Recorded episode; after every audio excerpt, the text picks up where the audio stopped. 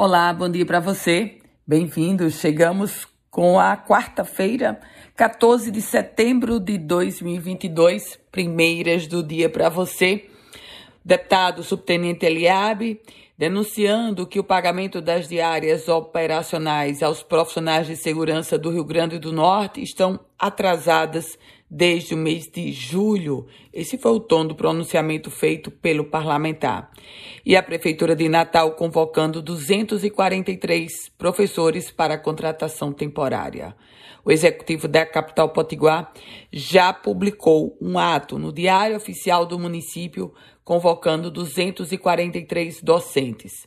Foram 30 professores de história, 30 de geografia, 40 de língua portuguesa e ainda 40 de matemática, isso entre outros convocados.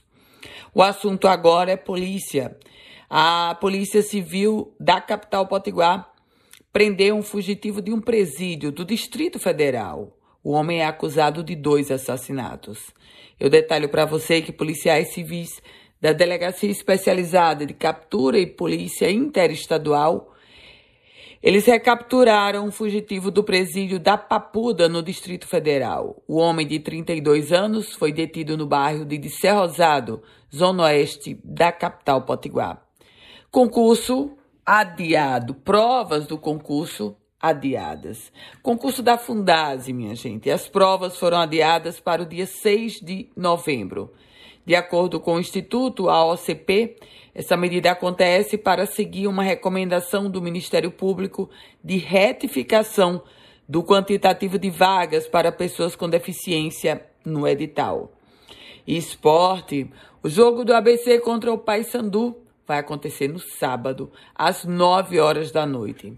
Anteriormente, havia uma expectativa de que esse jogo pudesse acontecer na segunda-feira, mas está confirmado para o sábado, às 9 horas da noite. Quem confirmou foi a própria CBF.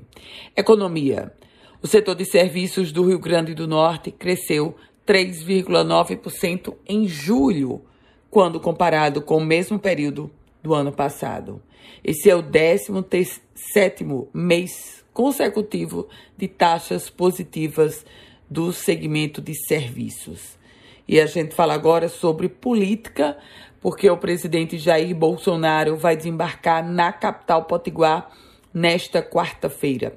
Participa de um ato de campanha que vai iniciar com uma motociata, depois ele faz uma carreata e no início da noite vai estar em um comício na Choque Casa Show, na zona norte da capital potiguar.